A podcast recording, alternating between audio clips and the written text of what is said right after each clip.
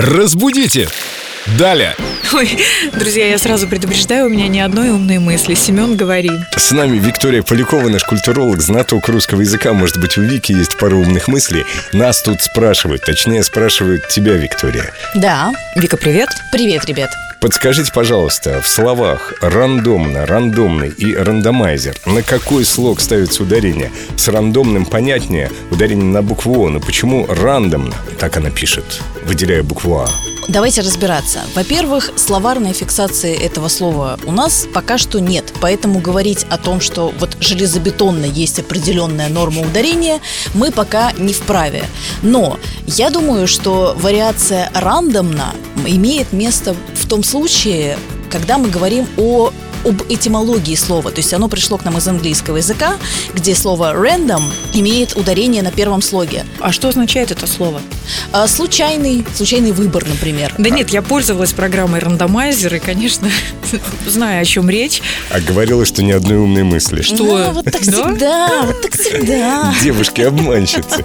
Нашему слуху все-таки привычнее рандомно, нежели рандомно. Ну, как-то очень режет слух, на мой взгляд. Но, опять-таки, мы всегда пестуем наш прекрасный русский язык и э, какие-то слова иностранные вбираем в него в том случае, если это безэквивалентная лексика.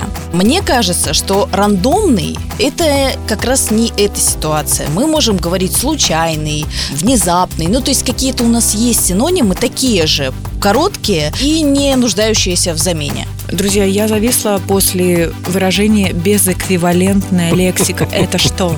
Безэквивалентная лексика – это слова, которые нам, так сказать, нечем заменить. Ну, например, мы часто разбираем иностранные слова, появившиеся в русском языке, как, например, мерч.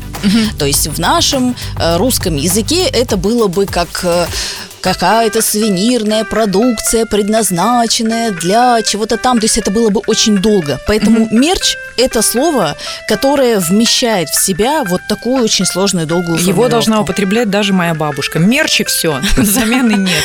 Я думаю, что да. Ну, Если только рандомно. На этом тему можно считать разобранной, и мы прощаемся с Викой. До встречи в следующий раз в это же время. Пока, Виктория. See you guys. Безэквивалентная Ага. лексика это все. Разбудите! Далее!